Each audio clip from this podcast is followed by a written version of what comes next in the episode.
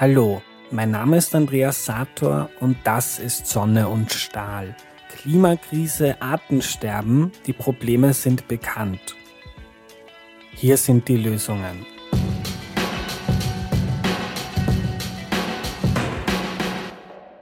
Hallo ihr Lieben, nach einer längeren Recherchepause geht die zweite Staffel jetzt weiter. Heute geht es darum, wie die Landwirtschaft klimaneutral werden kann.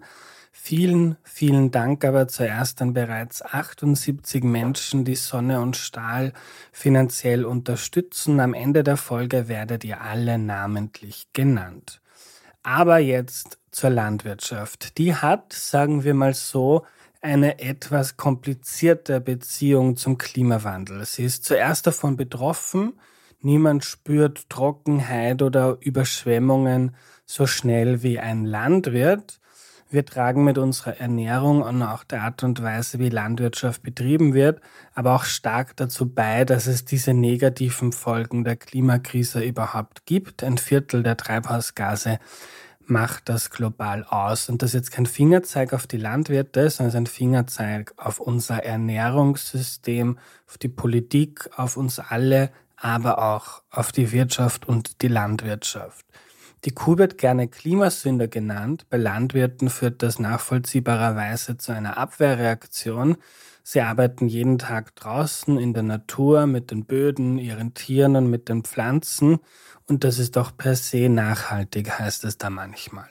Heute starten wir den Versuch, einmal alle Scheuklappen fallen zu lassen, sowohl auf der Seite der landwirtschaftlichen Betriebe als auch auf Seiten der Umweltschützer und NGOs. Schauen wir uns das Ganze einmal nüchtern an. Wie kann die Landwirtschaft dabei helfen, dass wir das Klima stabilisieren? Los geht's. Zwei große Themen schauen wir uns heute an, die zwei wichtigsten Emissionsquellen in der Landwirtschaft. Erstens, wie wir Land nutzen. Zweitens, die Rülpser von Kühen. Gibt es natürlich noch andere Faktoren, die wichtig sind, Dünger etwa oder Diesel für Traktoren. Aber es macht Sinn, sich hier auf die zwei mit Abstand wichtigsten Emissionsquellen zu konzentrieren, weil man sich sonst in den vielen Einzelheiten schnell verliert. Fangen wir bei der Landnutzung an. Früher war da, wo wir heute in Österreich und in Deutschland leben, großteils Wald. Aus diesem Wald haben wir dann Städte und Dörfer gemacht, Äcker, Weiden und Wiesen. Das hat unsere Zivilisation begründet, uns ernährt und das war, bevor wir begannen, so viel fossile Energie zu nutzen wie heute, auch der wichtigste Beitrag des Menschen zur Erderwärmung. Ein Drittel aller Emissionen seit 1850 kommt nicht von fossiler Energie, sondern von der Umwandlung von Land.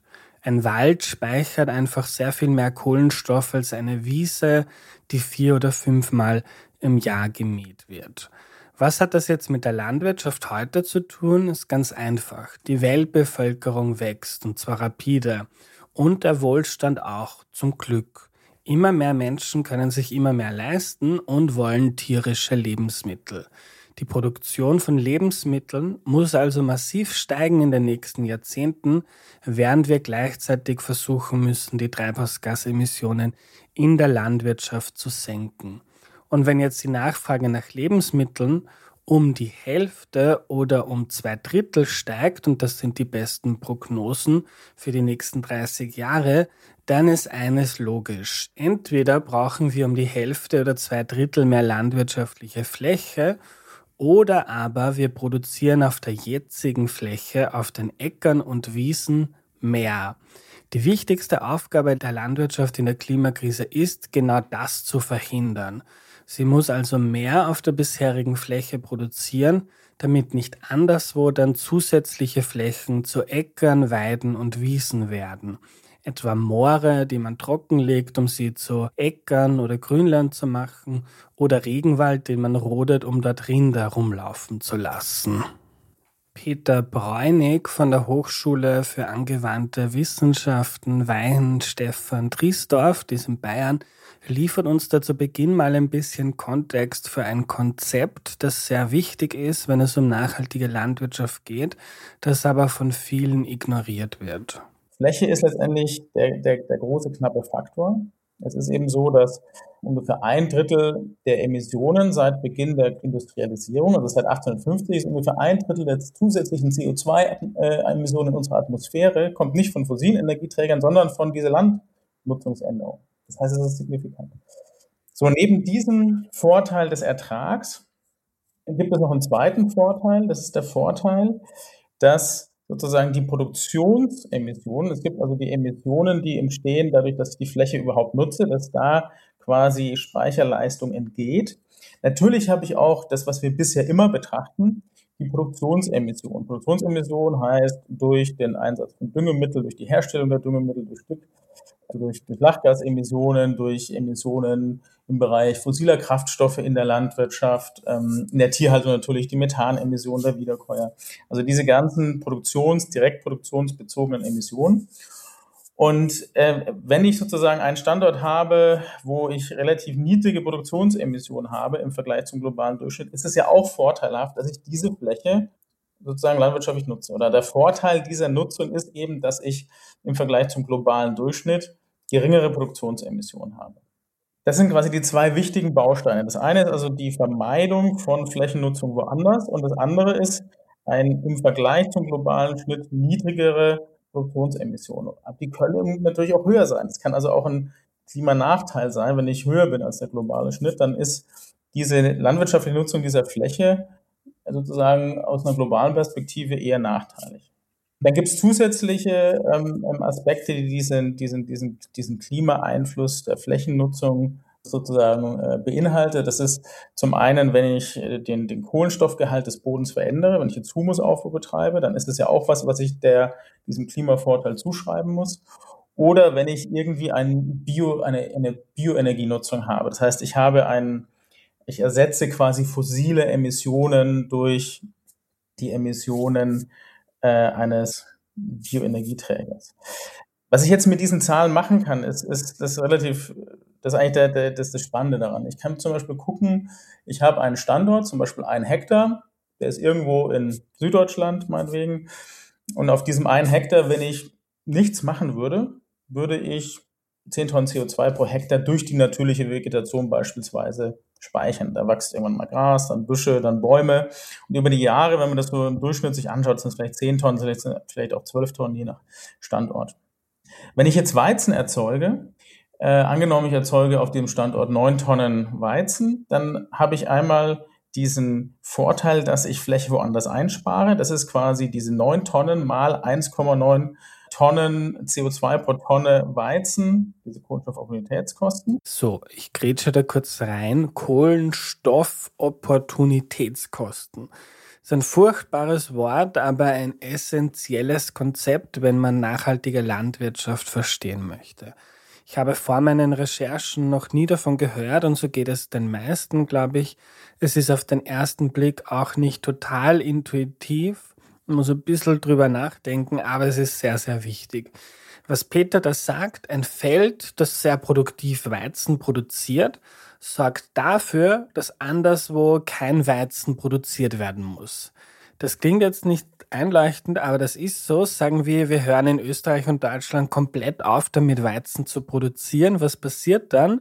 Das Angebot geht zurück, die Nachfrage ist gleich, also steigt der Preis. Das ist wieder ein Anreiz für andere, eben Weizen zu produzieren. Es wird also anderswo mehr Fläche gebraucht und wenn die vorher noch nicht landwirtschaftlich genutzt wird, dann gibt es dort große Emissionen durch die Umwandlung von, sagen wir, einer Wiese zu einem Acker.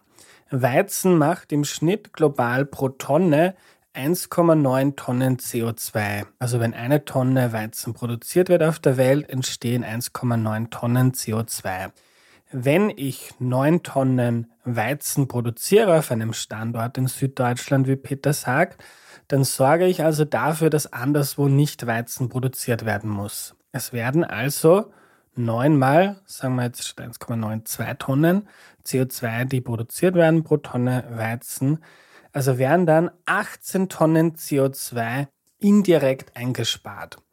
Und wenn ich das Feld nicht bestellen würde, dann würde durch die natürliche Vegetation 10 bis 12 Tonnen CO2 gespeichert werden.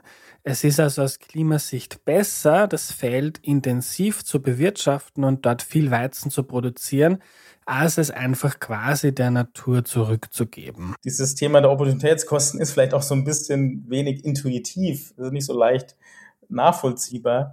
Und deshalb ist es vielleicht auch viele Jahre nicht so wirklich berücksichtigt worden. Und es gab keinen vernünftigen Ansatz, das wirklich mal zu quantifizieren. Und den gibt es jetzt. Timothy Searchinger, ein Agrarwissenschaftler von der Princeton Universität, hat das erstellt mit Kolleginnen. Und diese Betrachtung zeigt auch, dass Vorteile von Ernährung mit weniger tierischen Produkten fürs Klima viel größer sind als gedacht, weil dafür viel weniger Fläche in Anspruch genommen werden muss. Insgesamt führt dieses Konzept einfach die Bedeutung der Land- und Flächennutzung vor Augen und da hat eine stärker auf Pflanzen aufbauende Ernährung gegenüber tierischen Lebensmitteln einfach einen meilenweiten Vorsprung. Da muss man kein Veganer dafür sein, aber einfach weniger davon hat da enorm positive Effekte. Das sind also zwei wichtige Aspekte. Erstens, möglichst viel auf der Fläche produzieren, wie das ohne höhere Umweltschäden geht. Das haben wir in Folge 4 geklärt. Zweitens, möglichst wenig tierische Lebensmittel konsumieren, denn der Anbau von Tierfutter braucht enorme Flächen, den Großteil der Flächen sogar, die die Landwirtschaft in Österreich und in Deutschland nutzt. Durch das Konzept, das Peter Bräunig da vorgestellt hat, wird noch viel stärker herausgearbeitet, wie hoch die Klimakosten davon sind. Das sind mal essentielle Aspekte, die in der Debatte zu wenig vorkommen. Und jetzt schauen wir uns noch etwas Wichtiges an, wenn es um die Nutzung von Land geht, nämlich Moore. Pflanzen bestehen ja, wie auch wir Menschen, zum Teil aus Kohlenstoff.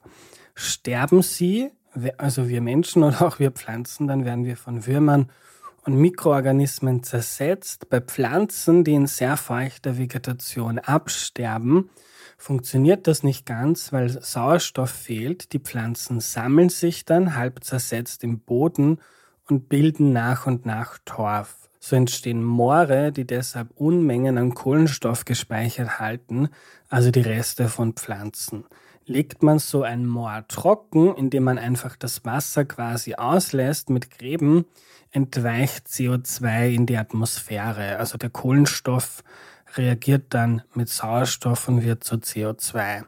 Die Größenordnung ist enorm. 80 Prozent der Moore der Welt sind noch halbwegs intakt und mehr als die Hälfte von ihnen bindet weiter Kohlenstoff. Und dass sie das tun, ist von enormer Bedeutung für die Zukunft der Menschheit, denn die restlichen 20 Prozent sind trockengelegt, wie die meisten in Österreich und in Deutschland. Sie sacken jedes Jahr ein bisschen ab. Der Kohlenstoff wird zu CO2 und erhitzt die Erde. Sechs bis sieben Prozent der globalen Treibhausgasemissionen entstehen so. Also dafür, wie unbekannt Moore eigentlich sind und wie wenig Fläche sie einnehmen, ist das eine unglaubliche Anzahl an Treibhausgasemissionen. In Deutschland sind es 7,5 Prozent, also noch mehr als der globale Durchschnitt, enorm viel. In Österreich hingegen nur ein halbes Prozent, weil es bei uns viel weniger Moore gibt als in Deutschland.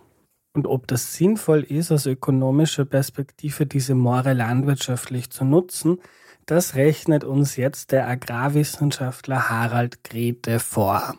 Aber trockene Moorböden, da muss man sich vorstellen, das ist ja organisches Material, was dort über sehr lange Zeiträume äh, kumuliert ist. Und wenn das jetzt trocken ist, dann emittiert der Kohlenstoff munter in die Atmosphäre bis zu 30 oder 35 Tonnen pro Hektar, die man vermeiden könnte, wenn man diesen Boden wieder nass macht.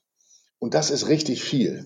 Also wenn man sagen 35 Tonnen, das Umweltbundesamt veranschlagt etwa 200 Euro pro Tonne Klimaschadenskosten.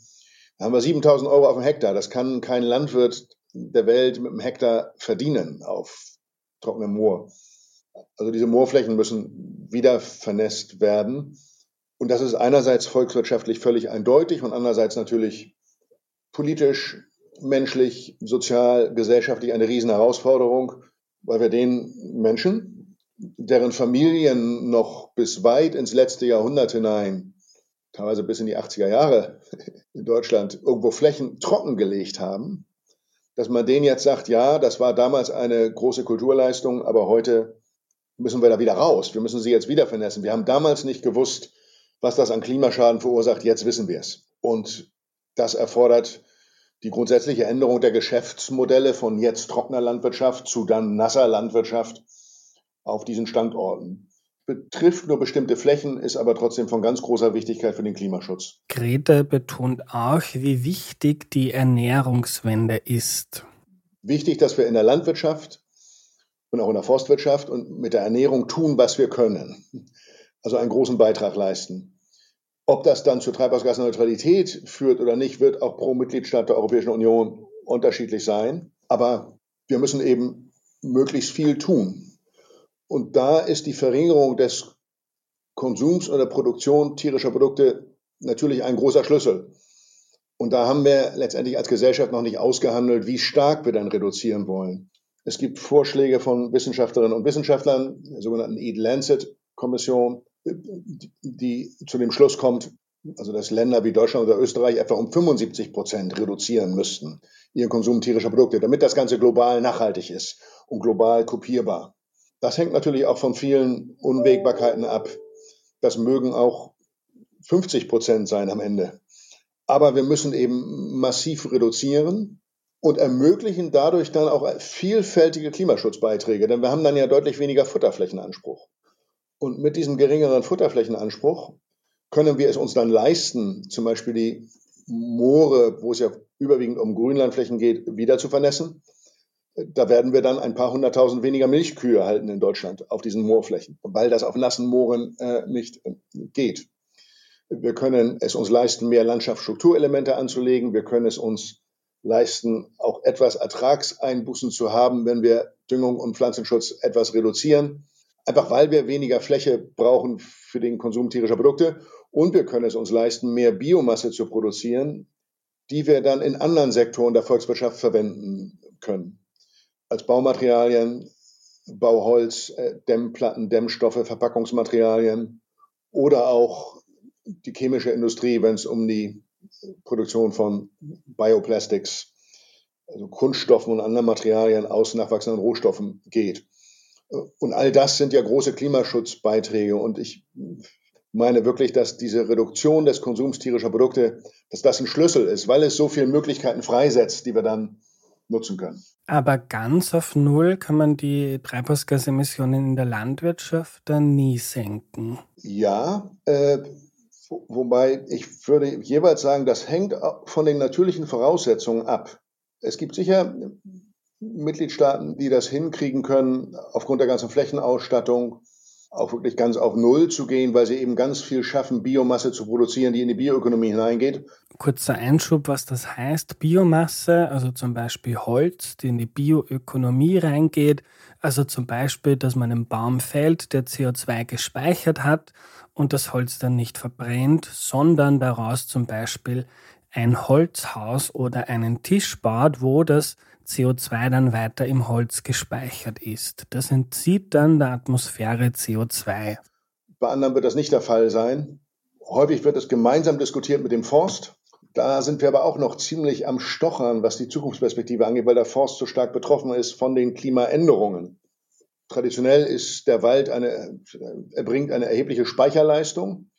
Wenn es uns nicht gelingt, zügig umzubauen hin zu klimaresilienteren Wäldern, dann wird diese Speicherleistung in vielen Mitgliedstaaten massiv, massiv sinken. Also ich glaube, wenn man sagt, die Landnutzungssektoren insgesamt sollten in der Europäischen Union klimaneutral werden und in Zukunft sogar eine negative Speicherleistung erbringen, dann kommen wir in einen realistischen Bereich. Für die Landwirtschaft alleine ohne den Wald sehe ich das nicht. Das ist wichtig, um das realistisch einschätzen zu können. Die Emissionen in der Landwirtschaft können nicht auf Null sinken, solange es da Wiederkäuer gibt. Sie können aber sinken und wenn wir die Speicherleistung von Mooren, Wäldern etc. nutzen, dann können wir in Summe netto auf Null kommen. Zu Mooren hat auch Sophie Zechmeister Boltenstern von der Wiener Universität für Bodenkultur noch etwas Spannendes zu sagen. Es gibt einige größere Moore in Österreich, die gerettet sind und die quasi unter Naturschutz gestellt sind und quasi nass sein sollten, solange das Wetter das zulässt. Das muss man auch mit bedenken, die äh, Klimaerhitzung wirkt den Mooren entgegen. Ich habe selber in Schottland letztes Jahr erlebt, dass viele, viele Moore bei der Trockenheit, die auch dort herrscht, in sich zusammensacken und kein Mensch weiß, wie viel CO2 da rauspfeift. Aber äh, was in Österreich leider schon seit den 60er Jahren sehr beliebt ist, ist quasi, da gibt es auch diesen berühmten Ausspruch von dem Bundespräsidenten, der gesagt hat, ja, saure Wiesen trockenlegen, was so zweideutig war. Das war auch politisch gemeint. Aber das wurde seit den 60er Jahren in Österreich eigentlich überall gemacht. Und äh, viele mh, hm, kleine Moore, die quasi äh, in, den, in den Äckern liegen, die im Bereich der bewirtschafteten Fläche der Bauern liegen, die äh, sind alle drainagiert worden im Laufe der Zeit. Und da jetzt den Bauern zu sagen, die sollen die Drainagerohre wieder rausnehmen, da geht ein Aufschrei durch die Hunde weil das ist natürlich für sie ein Riesenverlust, weil das ist ein Flächenverlust und äh, ein Ertragsverlust, wenn sie das machen würden. Also wir hatten da schon heiße Diskussionen mit Vertretern der Landwirtschaftskammer. Das, hm, glaube ich, ist sehr schwierig umzusetzen. Aber natürlich, es ist sozusagen aus meiner Sicht ist es also ich habe jetzt, war jetzt bei der Vorstellung des Syntheseberichts, des letzten Klimaberichts und es muss eigentlich alles gemacht werden, was irgendwie dazu hilft, äh, die Emissionen einzudämmen. Und wie wir das als Gesellschaft finanzieren, ist eine Frage. Auf der anderen Seite fragt sich ja niemand, wer finanziert die ganzen Schäden, die auf uns zukommen. Also, ich halte fest, möglichst viel und nachhaltig auf der jetzigen Fläche produzieren. Das ist wichtig, um die Landwirtschaft nachhaltiger zu machen. Manche Flächen wie etwa Moore anders nutzen, damit sie wieder Kohlenstoff speichern, anstatt ihn zu emittieren. Und eine drastische Senkung des Konsums von tierischen Produkten wie Fleisch, Milch und Käse. All das sorgt in Summe dafür, dass die Emissionen aus der Landwirtschaft stark sinken. Ein Ass im Ärmel hat die Landwirtschaft noch, die Böden. Nicht alle halten so viel Kohlenstoff wie Moore, aber in Summe ist da trotzdem noch etwas zu holen. Da gibt's die 4-Promille-Initiative und die kann Sophie Zechmeister Boltenstern viel besser erklären als ich. Also die 4 per Mille oder 4 hm, Promille Initiative der, ähm, wurde von der französischen Regierung anlässlich der COP 2015 aufgebracht und da geht es darum, dass äh, Wissenschaftler berechnet haben, wenn es uns gelingt, vier Promille des Bodenkohlenstoffgehalts jährlich zu erhöhen. Also der Bodenkohlenstoffgehalt, das ist der Humusgehalt im Boden. Und äh, wenn man den weltweit jedes Jahr um 4000 erhöhen würde, dann könnte man damit sämtliche menschlich bedingten CO2-Emissionen einfangen. Und das ist natürlich sehr theoretisch, weil erstens kann man das nicht quasi äh, global flächendeckend machen. Äh, zweitens ist es sozusagen sehr unterschiedlich, wo man sich befindet, ob man überhaupt den Bodenkohlenstoffgehalt erhöhen kann und wie, ob überhaupt da Maßnahmen möglich sind. Aber es geht darum, dass sozusagen äh, vermehrt Augenmerk darauf gelegt wird, ähm, den Humus zu schützen und äh, womöglich zu vermehren. Also Humus ist ja vielerorts auf der Welt äh, abgebaut worden durch menschliche Aktivität.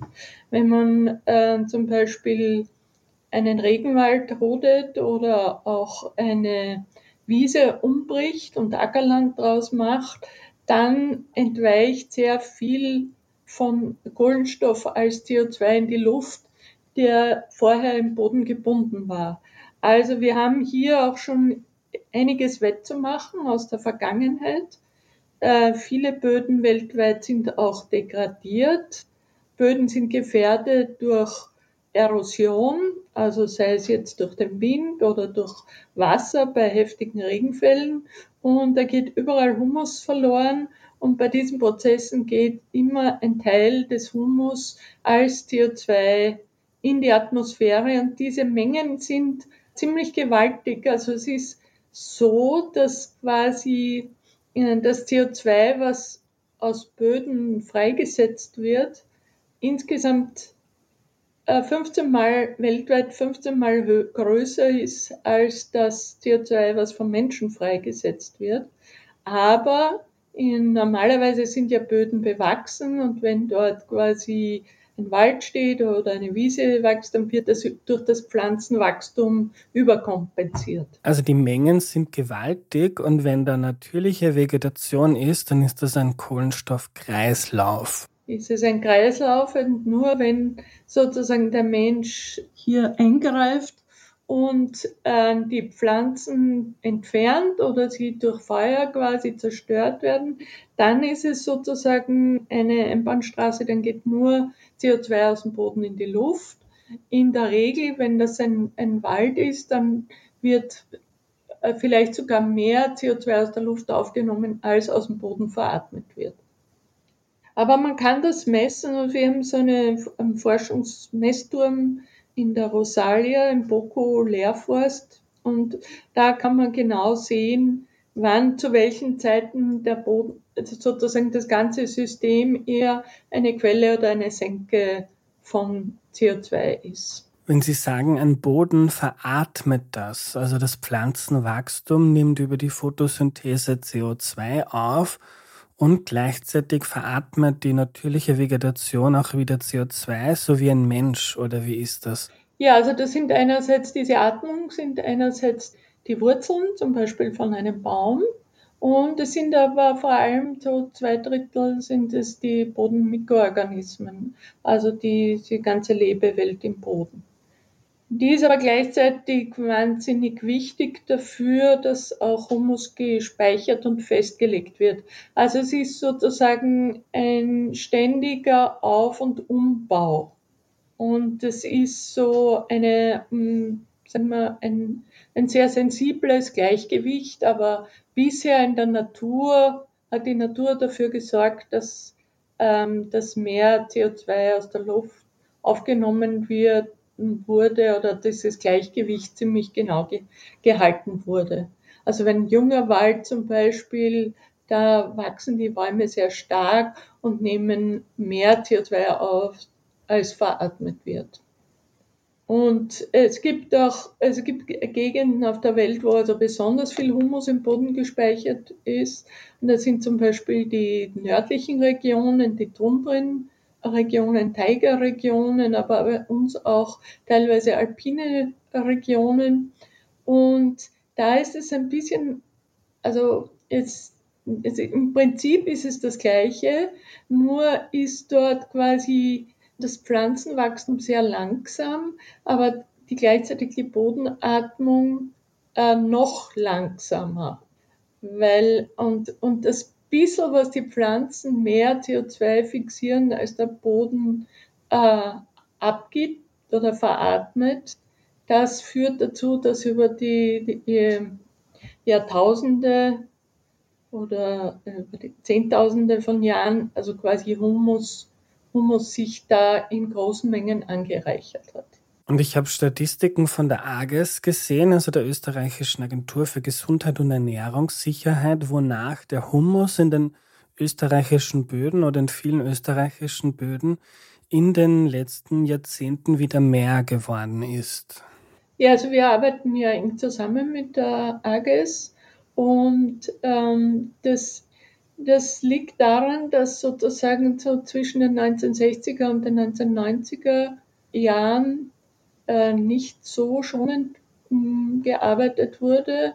Da war zum Beispiel Strohverbrennung an der Tagesordnung und das ist äh, jetzt nicht mehr erlaubt und ähm, das ist unter anderem ein Grund dafür, warum quasi, also es geht schon seit längerem in Österreich darum, Ernterückstände zurückzubringen. Auch äh, Kompost oder, oder Mist oder Gülle wird ja in Österreich sehr viel aufgebracht. Und damit gibt man dem, Chance, dem Boden die Chance, Humus wieder aufzubauen. Aber also eine schonende Bodenbearbeitung äh, steht da vorne, äh, ganz vorne, weil quasi jedes Mal, wenn der Boden umgepflügt wird, tief gepflügt wird, umgebrochen wird, bearbeitet wird, dann kommt Sauerstoff in den Boden und das regt quasi die mikrobielle Aktivität an und dann wird in der Folge Humus abgebaut und äh, CO2 entwickelt. Und wie viel kann uns das jetzt potenziell bei der Bekämpfung der Klimakrise helfen? Also wie viel kann man da Kohlenstoff in den Böden speichern? Wie viel kann man da wettmachen? Also es war eine, im Herbst eine Veranstaltung an der AGES mit, dem, mit sehr vielen äh, Landwirten und Vertretern aus der Landwirtschaft. Und da ist sozusagen diskutiert worden, dass das 4-Promille-Ziel unrealistisch ist, aber es wurde dann hm, aus den bisherigen Projekten, man kann das jetzt nicht äh, ganz genau sagen, aber es ist dann herausgekommen, man könnte ungefähr 17 Prozent der, der Emissionen wettmachen. Das ist aber sehr hoch angesetzt. Also es gibt in unserem EU-Programm gibt es eine, bereits eine Publikation, äh, und da sind, da schwanken die Abschätzungen der Länder sehr stark von 0, irgendwas bis, ja, bis 10, maximal 20 Prozent äh, der Emissionen, die hier wettgemacht werden könnten. Und das ist aber nicht wenig, finde ich. Die Grenzen sind ähm, einerseits der, der Klimawandel selber, weil wenn es wärmer wird, dann dann beginnen die Bodenmikroorganismen quasi stärker zu arbeiten, also die werden gefördert bei Wärme und veratmen mehr CO2. Das heißt, wenn man jetzt nichts machen würde, dann würde so, sowieso immer mehr CO2 aus den Böden freigesetzt. Also man muss quasi was machen, um den Humusgehalt überhaupt konstant zu halten. Und das Zweite ist, es ist natürlich unterschiedlich, wo ich mich befinde. In einem Boden, der so quasi degradiert ist und schon viel Humus verloren hat, also wenig Humus hat, kann man natürlich mehr anreichern als in einem, der, der eh gut versorgt ist, wie wir in Österreich zum Beispiel sehr viele Böden haben, die sehr gut versorgt sind. Und ein anderes Thema ist auch, ähm, dass quasi an einem sandigen Boden ist es schwieriger, Humus anzureichen als in einem tonreichen Boden, weil der Ton bindet den Humus ab quasi und schützt ihn vor weiterem Abbau und weiterem Zerfall. Also da sind die Grenzen, es sind natürlich viele praktische Grenzen auch quasi ist das für den hm, Landwirt rentabel, solche Maßnahmen zu machen. Auf der anderen Seite es gleichzeitig mit, wenn äh, der Boden einen höheren Humusgehalt hat, ist er auch resilienter gegen Klimawandeleinflüsse. Und das haben viele Bauern in Österreich schon erkannt. Und es gibt einige Initiativen und äh, Vereine von Bauern in Österreich, die schon aktiv also bevor überhaupt diese ganzen wissenschaftlichen Untersuchungen hm, genau sagen können, wie es geht, äh, schon begonnen haben mit Humus, aktiver Humusbewirtschaftung. Und eine der Gründe, also die machen das vor allem auch, um besser gewappnet zu sein gegen Klimawandeleinflüsse. Weil ein höherer Humusgehalt kann Wasser besser speichern und auch Wasser besser quasi filtern und ist sozusagen bei quasi bei, bei Starkregenereignissen ist der Boden besser geschützt, auch bei also vor Austrocknung ist der Boden besser geschützt. Und Eine wichtige Maßnahme, also einer dieser Vereine, der Verein Bodenleben, die haben vor allem die Maßnahme Dauerbegrünung als und Winterbegrünung als Bewirtschaftungsmaßnahme, die ihnen hilft, einerseits im Winter, dass im Winter der Boden abgedeckt ist und das Bodenleben geschützt ist und sich weiterentwickeln kann. Und quasi im, während ähm, Sommerhalbjahr ist der Boden dann auch beschattet und heizt sich nicht so stark auf, wenn quasi äh, ständig was drauf wächst. Also es ist auch dieses Prinzip, was ich vorher gesagt habe, wenn der, ähm, solange was draufsteht auf dem Boden, dann findet Photosynthese statt. Es findet ein Transport von Kohlenstoff in die Wurzeln statt und es wird Humus festgelegt im Boden. Ja, also es gibt auch andere Initiativen in Österreich, also die Ökoregion Keindorf zum Beispiel, die setzt vermehrt auf Kompostierung und Kompostaufbringung. Das ist auch ein wichtiges Thema, dass man sozusagen organisches Material zurückbringt. Es gibt auch die äh, Möglichkeit Biokohle, also organische Reststoffe zu verkohlen. Das in einem bestimmten Verfahren. Das hat man quasi am Amazonas entdeckt, dass die Inyos das gemacht haben, um die, ihre Böden zu, zu verbessern, die ja teilweise sehr arm sind in den Tropen.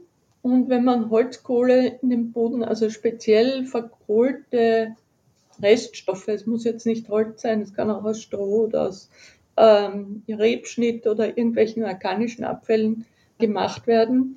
Diese Biokohle ist extrem langlebig und ist quasi reiner Kohlenstoff, der hier über Jahrhunderte bis Jahrtausende im Boden verbleibt als Kohlenstoff. Gleichzeitig hm, verbessert er auch die Bodenstruktur und die Wasserhaltefähigkeit und hat auch eine große Oberfläche für Mikroorganismen, kann Schadstoffe abbinden und auch Dünger sozusagen langsam freigeben. Also wenn er mit, mit, mit Kompost oder mit Dünger vermengt ist, dann hat diese Biokohle eine gute Speicherfähigkeit für diese Nährstoffe.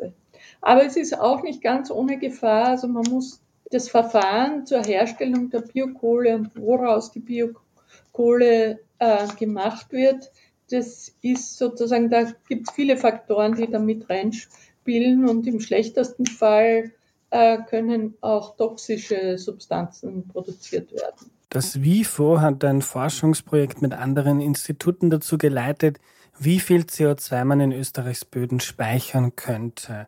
Wir hören jetzt Ina Meyer, Ressourcenökonomin am WIFO, dem österreichischen Wirtschaftsforschungsinstitut welche Maßnahmen eignen sich für Österreichs Böden ganz besonders. Und da die Bodenstruktur, die Bodenqualität, die regionalen ähm, Klimata sehr unterschiedlich sind, haben wir auch unterschiedliche Maßnahmen in dieses Portfolio mit einbezogen. Und ähm, die Maßnahmen wurden auch nicht nur von Seiten der Experten bestimmt, sondern wir haben auch unterschiedliche Stakeholder-Workshops abgehalten, in denen eben äh, politische und andere Anspruchsgruppen eingeladen waren, diese Maßnahmen zu diskutieren, was wäre hier denkbar und denkbar auch umsetzbar in Österreich. Und so kam dieses Szenario zustande, das dort in diesem Bericht eben dargelegt ist. Also der Anteil der dadurch äh, sequestrierbaren Treibhausgasemissionen ist sehr gering. Sequestrierbar ist einfach ein sehr kompliziertes Wort für speicherbar. Das hatte ich mir auch mal ausgerechnet. Auf zehn Jahre gerechnet würde das ungefähr 2,6 Prozent der aktuellen Treibhausgasemissionen ausmachen. Das ist wirklich relativ gering. Also 2,6 Prozent der Emissionen der Landwirtschaft und nicht der gesamtnationalen Emissionen. Und insofern liegt der Fokus insbesondere auch wirklich auf den Co-Benefits. Ja, es geht also nicht nur um Klimaschutz, es geht zum Beispiel auch um den Biodiversitätsschutz, um den Wasserhaushalt, um die, die gesamten Zusatznutzen, die man sich äh, mit diesen Maßnahmen dann erwarten kann. Ein anderer Aspekt ist, dass Österreich auch bereits in den vergangenen vergangenen Jahren, vielleicht sogar Jahrzehnten über die ÖPOL-Maßnahmen. ÖPOL steht für Österreichs Programm für umweltgerechte Landwirtschaft und das ist die zweite Säule der EU-Agrarförderung. Bereits zahlreiche Maßnahmen umgesetzt hat, die in diese Richtung gehen. Das heißt, der Kohlenstoffgehalt in Österreichs Böden ist relativ gesehen zu anderen Ländern schon relativ hoch möglicherweise in manchen Teilen sogar schon gesättigt, also auf dem Gleichgewichtsniveau. Insofern ist das Potenzial in Österreich nicht sehr groß, hier noch zusätzlichen Kohlenstoff zu sequestrieren. Das ist in anderen Weltregionen oder auch in anderen europäischen Ländern anders. Wenn man diese Maßnahmen zum Beispiel auf degradierten Böden umsetzt, dann ist hier das Potenzial, Kohlenstoff zu, zu sequestrieren, weitaus höher. So, das war Teil 1. Möglichst wenig Fläche verbrauchen, möglichst viel nachhaltig auf der wenigen Fläche produzieren, möglichst wenig tierische Lebensmittel, weil sie sehr viele Flächen beanspruchen und den Boden schonend bewirtschaften, etwa indem man Kompost ausbringt oder einen Acker ein ganzes Jahr über bewachsen lässt, damit der Humus nicht abgetragen wird. Und Moore wieder vernässen, wo das geht, weil das für ein stabiles Klima viel bringt und auch positive Effekte auf die Biodiversität hat. Das ist jetzt alles so einfach gesagt, das sind riesige Herausforderungen und darum geht es ja schon die ganze Zeit in dieser Staffel, aber das ist alles möglich und lösbar, wenn wir wollen und das anpacken. Jetzt geht's zu Teil 2 den Rülpsern von Rindern und Methan. Methan ist für den Großteil der direkten Emissionen aus der Landwirtschaft verantwortlich. Aber mit diesem Klimagas ist es komplizierter als mit CO2. Letzteres bleibt ja aus dem Zeithorizont eines Menschen quasi ewig in der Atmosphäre, Methan aber ist nach im Schnitt zwölf Jahren wieder weg, also das zersetzt sich. Also ein Rülpser heute trägt in zwölf Jahren nicht mehr zur Erwärmung bei. Da gibt's also einen Kreislauf, wenn die Zahl der Rinder etwa gleich bleibt, dann führen zwei Millionen Rinder heute nicht zu mehr Methan als zwei Millionen Rinder vor zwölf Jahren. Denn das Methan der vorigen ist ja schon wieder weg. Die Methanemissionen passieren also, wenn die Herde wächst. Wenn sie konstant bleibt, dann hören sie unter dem Strich auf, weil genauso viel abgebaut wie emittiert wird. Zum besseren Verständnis, eine Pflanze entzieht der Luft beim Wachsen CO2. Die Kuh frisst diese Pflanze und baut den Kohlenstoff, der ja in CO2 das C ist, baut diesen Kohlenstoff der Pflanze in Methan um. Der kommt dann per Rülpser wieder in die Luft, wird dort aber eben nach wenigen Jahren wieder abgebaut zu Wasser und CO2. Die Menge an CO2 bleibt aber gleich, weil die Pflanze es zuvor ja der Luft entzogen hat. Und auch die Menge an Methan bleibt gleich, solange die Zahl der Rinder oder eben Schafe und Ziegen gleich bleibt. In Österreich und in Deutschland wird seit den 2000er Jahren mehr Methan abgebaut als emittiert, weil es weniger Wiederkäuer gibt. Das kühlt also. Bei CO2 kann man es damit vergleichen, als wenn es plötzlich Maschinen gibt, die CO2 wieder aus der Atmosphäre ziehen. Die gibt es, sind aber noch sehr, sehr teuer.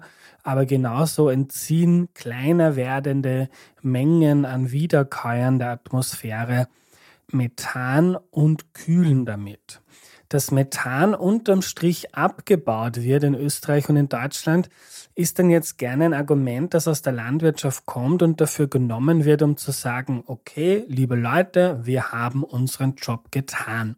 Macht ihr das erstmal nach. Unsere Wiederkäuer tragen derzeit nicht zur Erwärmung bei, der Verkehr, die Industrie etc. aber schon.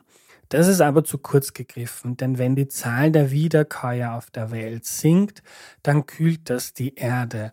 Wir versuchen ja gerade alles, dass die Erderwärmung nicht so sehr eskaliert und da gibt es eben in der Landwirtschaft das große Potenzial mit einem weiteren Absinken der Methanemissionen einen größeren Beitrag zu leisten. Das ist essentiell.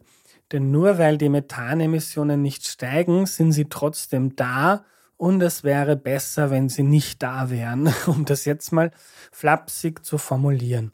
So, und wie lässt sich das Methan reduzieren?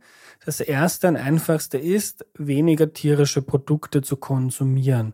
Also vor allem weniger Rindfleisch, weniger Käse, weniger Milch.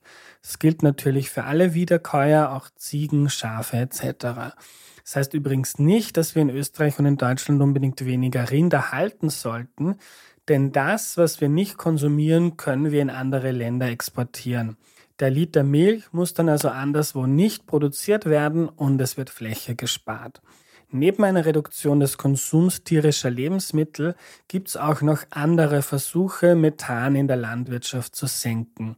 Aber besser ist, wir gehen einen Schritt zurück und lassen uns von Wilhelm Windisch von der TU München mal erklären, warum eigentlich Methan entsteht, wenn eine Kuh frisst. Also das Methan, warum macht der Wiederkäuer Methan? Der Wiederkäuer macht das, das, das hat die Natur entwickelt zum Schutz des Wiederkäuers selber. Die Methanbildung hält diese unglaublich leistungsfähige Fermentation, die da in so einem Wiederkäuermagen äh, ab, abläuft, die hält die stabil und schützt den Wiederkäuer vor Entgleisungen. Die gefährlichste Entgleisung ist einmal, äh, dass sich der Inhalt einsiliert. Ja, so, so würde das normalerweise, wenn man das da so in geschlossenes Behältnis, dann, dann müsste es eigentlich einsiliert werden. Tut es nicht, ja. Also das Einsilieren oder die Bildung von Alkohol, das ist noch gefährlicher. Das bringt es dir sofort um. Und das muss man sich so vorstellen, das, das, ist ein, also, also das sind Redox-Systeme von verschiedenen Mikroorganismen. Die einen Mikroorganismen, die, die, die bauen was ab von dem Futter fermentiert es oder verstoffwechselt was, geben dann wieder was in die ab, weil sie das nicht mehr weiter bearbeiten können. Das ist für andere wieder Nahrungsquelle, die nehmen es wieder auf, die machen wieder was anderes draus. Und so, und so gibt eins dem anderen die Hand. Und es ist also ein komplexes System. Und ganz am Ende ähm, sozusagen diejenigen, die das allerletzte, das aller, allerletzte ausbeuten, das allerletzte an Energie, an Lebensenergie noch rausholen, die Mikroorganismen, das sind die Archebakterien und die, da ist also eine Abgabe äh, eines Stoffes, ist das, Methan, ist das Methan. Und dadurch, dass das Methan, das ist jetzt für, das, für den Zeitungsartikel viel zu kompliziert, aber wenn Sie sich das vorstellen, wenn's, wenn's, wenn irgendwo die Hefe in einem Weinfass drin ist und vergärt, dann bildet sie Alkohol, ja. Und irgendwann wird der Alkohol, es steigt die Alkoholkonzentration und die, die steigt immer weiter an. Und äh, die Hefe, die muss gegen die Alkoholkonzentration immer mehr ankämpfen. Das ist, und irgendwann mal kann sie das nicht mehr. Das sind die, die, die, die ersäuft in ihren eigenen Exkrementen. Ja? Wenn man jetzt so ein Weinfass hätte, sagen wir mal so ein Weinfass, und das Weinfass, da könnte ich den Alkohol spezifisch immer rausholen, dann könnte die Hefe immer weiter fermentieren. Immer weiter, immer weiter. So lange, bis die, so lange, bis die, äh, bis vorne der ganze Zucker alles verbraucht ist. Also, ne? Und der Trick beim Methan ist der, das Methan, das bleibt, alle anderen Sachen, die Gärsäuren, die, die, die Essig, Propion und Buttersäure, die bleiben in Lösung. Die muss das, muss das Tier vom Pansen aus absor wegabsorbieren, damit die Fermentation weitergeht. Aber das Methan, das Methan ist gasförmig. Und dadurch, dass es gasförmig ist, ist es sozusagen aus dem System draußen. Es geht von selbst weg. Und das treibt das Ganze, das hält das Ganze am Laufen. Also dadurch, dass das mit, da ein bisschen was an Methan rausgrülpst wird, läuft so eine Art Förderband. Und das Förderband und die letzte Stelle vom Förderband, das ist das Methan. Und das ist die allertiefste Stelle. Und deshalb kann von oben, von der hohen Energie des Futters bis zur, also biologisch überhaupt, die, das ist die tiefste Stelle, die von der Biologie, gesamten Biologie auf unserer Erde überhaupt möglich ist. Bis zur tiefsten Stelle kann dieses Futter sozusagen ausgebeutet werden. Da kann die Energie rausgeholt werden. Und so ein Wiederkäuer, der ist ungefähr zehnmal so schnell im Abbau wie die, wie die beste experimentelle Biogasanlage. Das ist ein, der, der, der Wiederkäuer ist ein, ein Rennauto unter den Fermentern. Das ist technisch unerreicht. Ja, und die Garantie, dass man damit umhaut, das ist das Methan. Die Natur hat es in einer Perfektion, äh, die Evolution hat es in einer unglaublichen Perfektion gemacht. Es gibt kein technisches System, das nur annähernd das schafft, was so eine Kuh da an, an, an Faserabbau hinkriegt. Das ist fantastisch. Und weniger Methan wäre dann also gefährlich? Ja, natürlich. Ja, natürlich, klar. Ja, ganz klar. Also, jetzt müssen Sie sich mal vorstellen, Sie, fahren, Sie, Sie ist wie beim Flieger. Sie haben ein Flugzeug und, der, und, und der Flieger, warum fliegt der Flieger? Weil er Tragflächen hat. Und die Tragflächen, die den Auftrieb machen, die machen, der Auftrieb ist nichts anderes als die Umlenkung von, von Luftwiderstand. Also ohne Luftwiderstand keinen Auftrieb. Ja, und jetzt wollen Sie sozusagen, wenn Sie das Methan reduzieren, das ist wie wenn Sie einem fliegenden Flieger die Flügel abschneiden. Das können Sie bis zu einem bestimmten Punkt machen, dann muss er halt schneller fliegen. Ja, dann stürzt er noch nicht ab, aber irgendwann stürzt er ab. Irgendwann ist der Auftrieb weg. Und dann stürzt er ab, der Flieger. Und so ist es mit dem Methan auch. Sie können durchaus mit, mit irgendwelchen Zusätzen, können Sie das, das bisschen runterdrücken. Aber was machen Sie? Sie reduzieren den Auftrieb. Das heißt, er muss schneller fliegen. Dann muss das Tier, was wird passieren? Wenn Sie die Methanemission unterdrücken, dann gibt es ziemlich schnell einen Punkt, bei der fu dann funktioniert diese, diese Fermentation, also dieses Gefälle nach unten bis ganz runter, funktioniert nimmer. Die Fermentation wird langsamer und ähm, das Problem von einem Wiederkäuer ist, ein Wiederkäuer kann sich nicht erbrechen. Haben Sie schon mal eine Kuh kotzen sehen? Nee, das geht nicht. Das heißt, alles, was, in den, in, was eine Kuh gefressen hat, muss durch den Pansen durch. Ja, und der, der, der Durchgang vom Pansen, also der, vom, vom Pansen in den Verdauungstrakt, das ist so ein, das ist nur so, so ein kleines Loch. Ja, so groß wie ein Maiskorn. Nee, nee, es ist beim Schaf kleiner. Es ist so groß wie ein Maiskorn ungefähr. Und wenn es die Mikroben nicht abbauen vorher, natürlich hilft die Kuh mit Wiederkauen, aber wenn's die, wenn die, wenn die, wenn die Mikroben nicht abbauen, dann bleibt es einfach länger im Pansen liegen. Dann ist die Abbaugeschwindigkeit langsamer und damit frisst die Kuh weniger. Oder der Wiederkäuer. Dann frisst einfach. Also sie werden ganz schnell eine, einen Rückgang der Futteraufnahme sehen. In dem Moment, wenn das irgendwie, also wenn da der Auftrieb nicht mehr, na, symbolisch, sehen der Auftrieb nicht mehr funktioniert. Und dann haben sie alles verloren. Dann leistet das Tier weniger, dann frisst es weniger, dann, dann hat es geringere Energieversorgung, dann kann sie weniger Stoffwechsel machen. Also es bringt gar nichts. In dem Moment, wenn der, der Futterverzehr runtergeht, dann stoppt auch die Transformation des Futters in, in Lebensmittel. Aber gibt es denn jetzt Präparate, die man dem Futter beimischen kann, die sinnvoll sind, die nicht diese Nebeneffekte haben, aber trotzdem ein bisschen die Methanemissionen reduzieren? Also gibt es viele, da wird viel geschwätzt drüber, muss ich echt sagen, da wird ganz viel geschwätzt drüber. Das ist, ähm, und, auch, und auch von früheren Publikationen, Teile werden so rausgezogen und es gibt viel Marketing dazu man kann, die Methanemission kann, kann ein bisschen variieren in Abhängigkeit von der Struktur, also wie faserreich und so weiter. Aber wenn man das alles zusammenzählt, äh, je faserreich, desto weniger reicher, desto weniger ist die, die Passagerate, desto geringer ist wieder die mikrobielle Fermentationsintensität, das drückt wieder den Methan. Also das hat so viele Veränderungen. Die Zusammensetzung des Futters spielt im Grunde genommen für solche Fragestellungen keine Rolle. Es ist ganz einfach die Höhe des Futterverzehrs. Trockenmasseaufnahme. Je mehr die Tiere fressen, ja, es gibt so eine Faustzahl, sechs, das brauchen Sie natürlich jetzt nicht schreiben, aber sechs Prozent der verdaulichen Energie landen als Methan. Das ist ein ziemlich fixer Faktor. Ja, also wir machen jetzt neue, jetzt kommen im Herbst kommen neue Versorgungsempfehlungen raus. Es gibt so ein großes Kapitel, wir, gerade über diese Methan-Sachen arbeiten wir gerade dran. also, es ist eigentlich ein schönes Review. Ich weiß, was drin steht, deswegen kann ich es jetzt auch so sagen. Also, vergessen Sie die Zusammensetzung des Futters. Das ist, es ist der Futterverzehr. Ein Tier, das frisst und nichts leistet, macht einfach viel Methan pro Kilo Lebensmittel.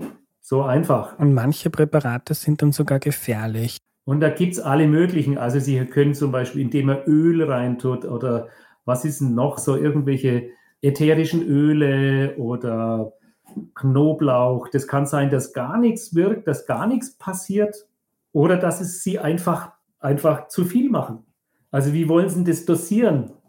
Also es gibt, gibt ganz viele diese, die, viele diese Stoffe, die, die wirken, also die kann man, wenn man es in einem, in einem Hohenheimer Futtertest, also so einem In-vitro-System, also im Reagenzglas Pansensaft rein und dann irgendwie und das Mittel rein und irgendwas anderes dazu tun und dann in, in so einem gläsernen Pansen, da kann man das alles nachweisen, dass es funktioniert. Natürlich funktioniert es.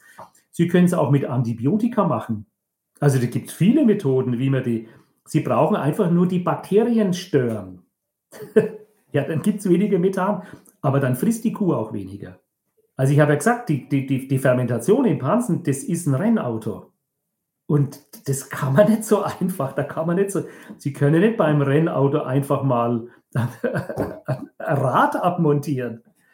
Also so ist immer die Vorstellung, wenn man da so was kippt und dann ist weniger Methan. Funktioniert dann wirklich gar nichts? Gibt es gar nichts? Das einzige Produkt, das wirklich gut gemacht ist, aber jetzt muss ich ein bisschen aufpassen, da könnte man mir jetzt dann Schleichwerbung unterstellen. Es gibt ein, äh, das ist mit 3-NOP, 3-Nitrooxypropanol, ein ein, eine, eine Substanz, die nur die Archebakterien, wirklich nur die Arche, also die allerletzten, ganz gezielt, das allerletzte äh, Enzym in dieser Verarbeitungskaskade des Methans betrifft und sonst alle anderen Bakterien in Ruhe lässt. Das ist ein kommerzielles Produkt, das ist zugelassen von der EU. Es ist auch geprüft auf, in Bezug auf Sicherheit, auf Umwelt, Konsument, Tierwohl und so weiter. Ne? Also Tiergesundheit und Wirksamkeit gut geprüft und ist gut dokumentiert.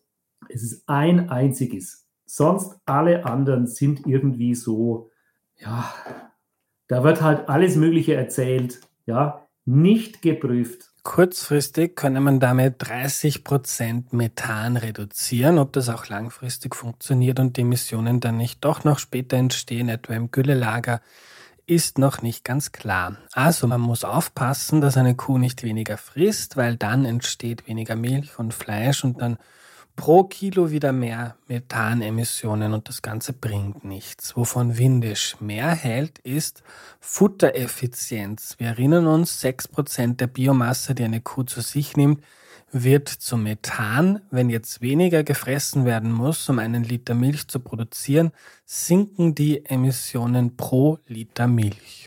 Unproduktiver Futterverzehr und zwar immer auf die gesamte Herde bezogen.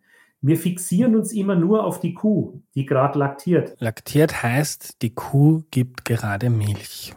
Sie müssen den ganzen Tierbestand in einem landwirtschaftlichen Betrieb sehen. Und da haben Sie Jungvieh, da haben es die Laktierenden, dann haben es die Trockensteher. Trocken steht eine Kuh sechs bis acht Wochen, bis sie das nächste Kalb bekommt. Das ist eine Regenerationsphase, in der sie nicht mehr oder weniger gemolken wird. Und sie haben vielleicht sogar ein paar Bummel noch rumstehen oder irgendwie dies noch so abgeben oder sonst wo. Das müssen sie alles mit dazu zählen. So, und was sind jetzt bitte Bummeln? also Mastrinder. Ja. Ah, es war wieder ein bayerischer Ausdruck. Und äh, die Herde, jetzt ist so eine, äh, in, einem, in einem Milchviehbetrieb zum Beispiel, ja, und Milchviehbetriebe sind ja eigentlich, das sind ja eigentlich, das ist ja die Quelle von allen, auch von Kälbern für, für, die, für, die, für die Rindfleischerzeugung. Das sind ja eigentlich größtenteils. Oder entweder Mutterkühe oder Milchviehbetriebe. In so einem Milchviehbetrieb frisst allein das Jungvieh ein Drittel des Futters, des jährlichen Futterverzehrte, die ein Drittel des gesamten Futtermenge, die da umgesetzt wird, die geht im Durchschnitt in, ins Jungvieh. Und das hat, ein, das hat schon Gründe. Sagen wir mal, da tue ich vielleicht manchen österreichischen Bauern ein bisschen Unrecht, weil das gibt große Spannweiten. Der Grund ist der, dass, die, die, die, dass wir immer noch auf hohe Milchleistung gehen, auf hohe Zucht oder Steigerung der Milchleistung. Wir fokussieren, wir, wir sind so fixiert immer auf die, die jährliche Milchleistung. Uns interessiert eine 10.000 Liter Kuh oder ist es eine 11.000 Liter Kuh? Und das führt dazu, dass die, die Tiere nicht lange, nicht lange leben. Also die haben nur vergleichsweise wenig Laktationen. Wenn man jetzt statt, ich weiß nicht, in Österreich sind es drei oder sowas, dreieinhalb Laktationen, die kriegen so drei, dreieinhalb Laktationen. In Deutschland sind es nur 2,7. Wenn es nach die, die, die Norddeutschen anschaut, das sind es 2,6, 2,5. Äh, sind Sie überlegen, wie alt, die wird doch nicht alt, die Kuh. Kaum hat sie, kaum hat sie ihre dritte Laktation, dann geht es schon weg. Und deshalb brauche ich so viel Jungvieh. Also, Langlebigkeit, einfach eine Laktation länger. Eine Laktation länger, ja. Oder einfach mal ein bisschen gucken, das Erstkalbealter, dass das Erstkalbealter nicht 29 Monate, sondern vielleicht nur 25 Monate beträgt, so wie es für diese, fürs Fleckvieh auch adäquat wäre. Und schon, wenn Sie es mal zusammen sind, eine Laktation länger und mal, man einfach mal auf professionelle Tierhaltung, dass sie sich gesund entwickeln, also nicht treiben, sondern dass sie sich gesund entwickeln äh, und, nicht, äh, und da nicht irgendwie so halt gut gepflegt werden auch. Und schon haben Sie mal 10% weniger Methan aus dem System. Das ist einfach nur Management. Das ist einfach nur, und das tut doch, und das tut dem ganzen System gut. Also, was brauche ich dazu? Tiergesundheit. Ich brauche Tiergesundheit, ich brauche Tierwohl. Gesunde Tiere, denen es gut geht, die lange leben. Und die brauchen nicht unbedingt extrem hohe Leistungen machen. Damit die lange leben, darf ich sie nicht auf extrem hohe Leistungen züchten. Und schon sind wir wieder bei der Kreislaufwirtschaft. Wenn ich Kreislaufwirtschaft habe, dann kann ich keine 10.000 Liter Kuh im Schnitt haben, sondern dann muss ich tiefere Leistungen haben. Ich muss anders züchten. Und schon habe ich weniger Kälber. Also das, das Schlagwort heißt Remonte. Wie viel, ne, das Verhältnis an Nachzucht zu dem aktiven, leistenden Milchbestand. Und warum passiert das nicht? Ist das anders rentabler? Ja, das ist rentabler, weil wir derzeit noch in einer linearen Wirtschaft, wir, wir haben also so eine lineare Wirtschaft. Wir machen uns da keine Gedanken. Wir machen uns schon Gedanken über Klimawandel, aber, aber, aber wir, wir, wir gehen, für uns ist es selbstverständlich, dass der Benzinpreis, dass ein Liter Diesel irgendwie äh, 1,70 kostet oder so. Ich weiß nicht, wie es in Österreich ist, aber sowas rum wahrscheinlich. Ja. Und dass der auch morgen noch 1,70 kostet. Und so genau so ist, so ist die Landwirtschaft seit, seit 50, 60 Jahren aufgestellt. Es liegt halt einfach aus der Zeit, wo man so unglaubliche Produktivitätssteigerungen gehabt hat. Da haben, konnte man das auch machen. Da tut man einfach mehr Kraftfutter. Ja, da heißt es für die Landwirte wachsen oder weichen.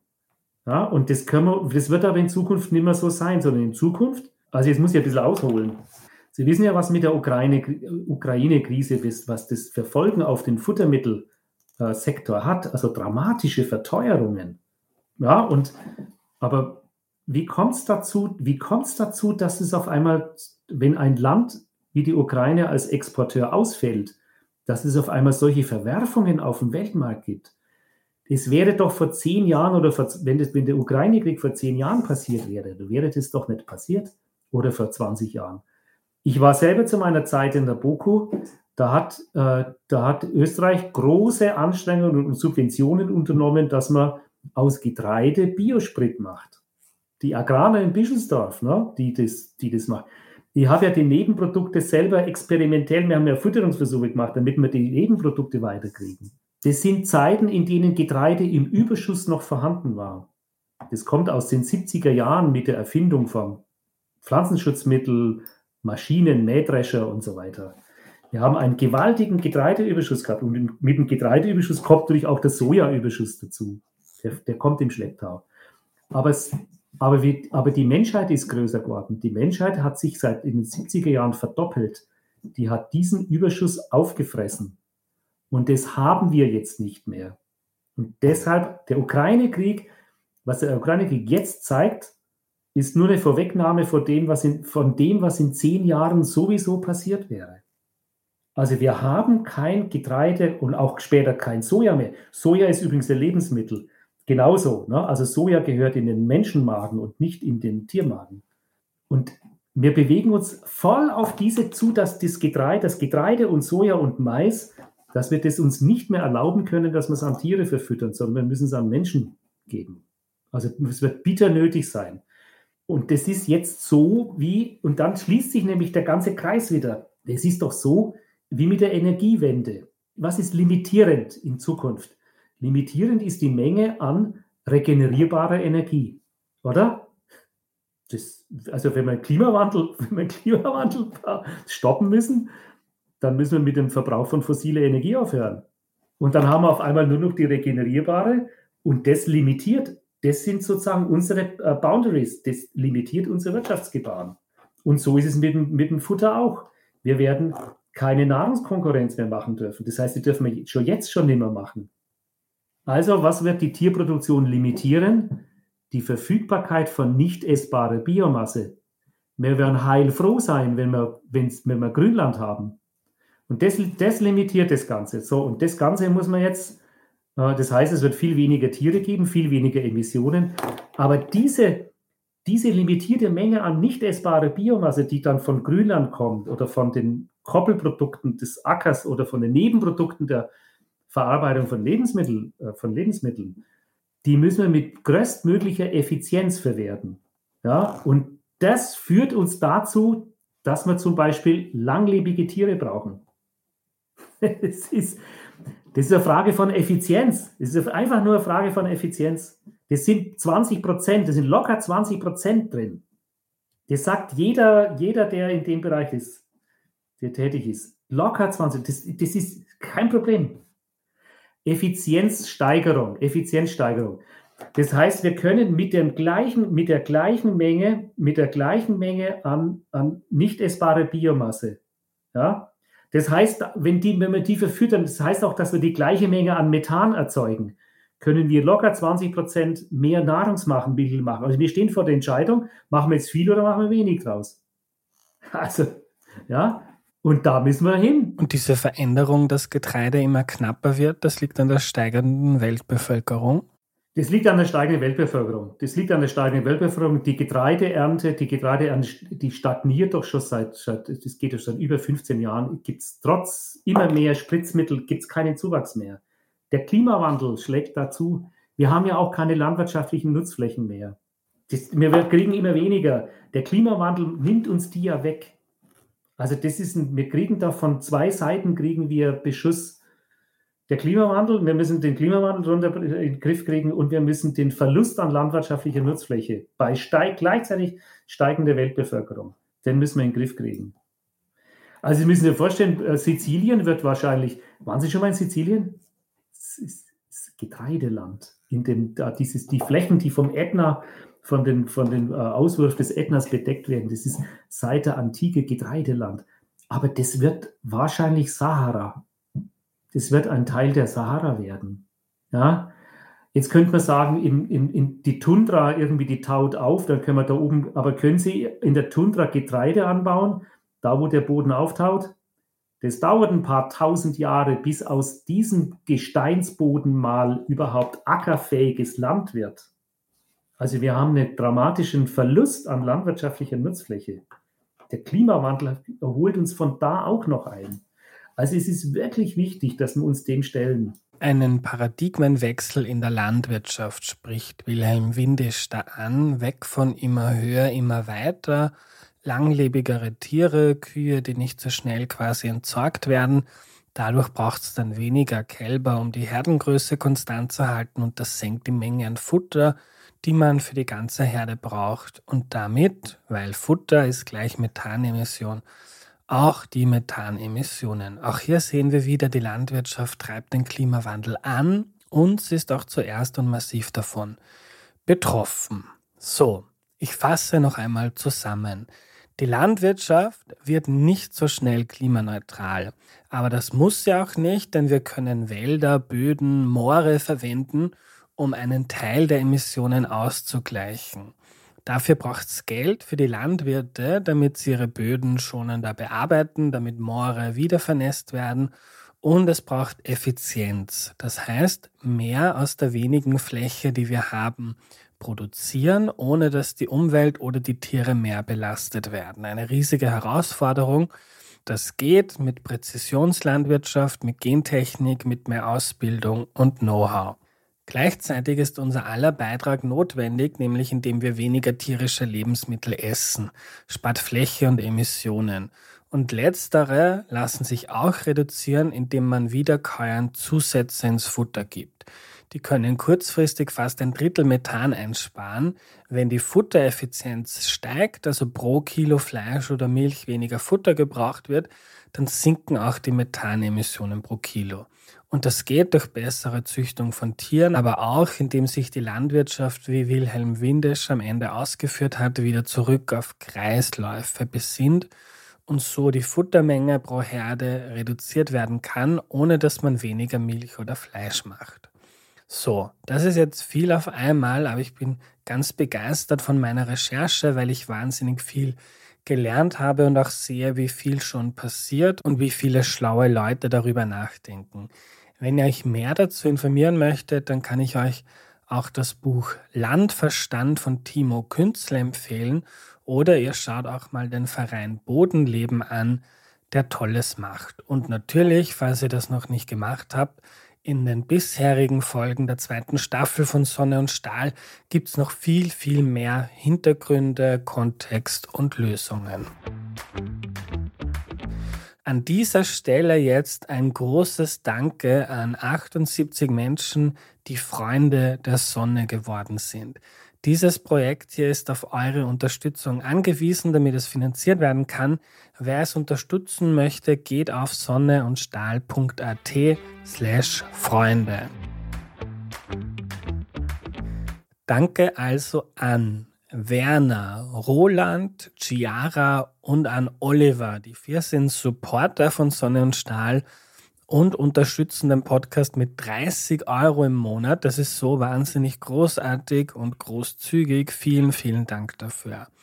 Danke auch an 74 Freunde der Sonne, die mit 5 Euro Danke auch an 74 Freunde der Sonne, die mit 5 Euro eine extreme Hilfe bei der Finanzierung unserer Arbeit sind. Danke an Nora, Thomas, Thomas, Emanuel, Franz, Susanne, Christian, Hannes, Angelika, Michael, Rudolf, Ursula, Thomas, Gloria, Martin, Barbara, Julia, Raphael, Michael, Patricia, Robert, Aaron, Evelyn, Claudia, Severin, Richard, Malis, Philippe, Susanne, Petra, Victoria, Jasmin, Karl, Philipp, Veronika, Peter, Martin, Günther, Thomas, Susanne, Eva, Wilhelm, Peter, Gerhard, Rudolf, Tobias, Johannes, Ingrid, Michi, Helga, Peter, Iris, Auguste, Peter, Rea, Brigitta, Ronald, Fanny, Andrea, Lorenz, Barbara, Irina, Georg, Katharina, Daniela, Karina, Jan, Christoph, Helmut, Johannes, Traude, Bernhard und Chiara. Wow, wow, wow. Das ist so eine Ehre, dass ihr Sonne und Stahl so wertschätzt, dass ihr den Podcast mit etwas Geld im Monat unterstützt. Viele davon werden auch ein gratis signiertes Exemplar meines nächsten Buchs bekommen. Das kriegt nämlich jeder und jeder, der eine jährliche Mitgliedschaft abschließt. Wir stehen derzeit bei vier von zehn Supportern und 74 von 100 Freunden der Sonne, die wir uns als Ziel für die zweite Staffel gesetzt haben. Bitte helft noch mit, dass wir das schaffen und noch viel mehr Recherchen machen können. Ich hätte da noch nämlich ziemlich viele Pläne in der Hinterhand. Geht auf sonneundstahl.at slash Freunde, wenn ihr den Podcast unterstützen möchtet. Wer den Newsletter noch nicht abonniert hat, es sind schon über 2000 Menschen dabei, die haben ihn abonniert und künftig gibt es noch einen weiteren guten Grund dafür. Ich schicke regelmäßig Klimanews aus, also eine Übersicht an Texten und Insights, die ich für wichtig und interessant erachte. Ihr könnt ihn abonnieren unter sonneundstahl.at slash newsletter. In der nächsten Folge geht es um Gentechnik und wie sie helfen kann, unser Ernährungssystem nachhaltiger zu machen. Das ist ja ein sowohl in Österreich als auch in Deutschland hoch umstrittenes Thema. Die Folge kommt wahrscheinlich in zwei Wochen. Ich hoffe, das geht sich aus. Danke, dass ihr dabei seid, den Podcast hört, unterstützt und weiterempfehlt. Bis bald, euer Andreas.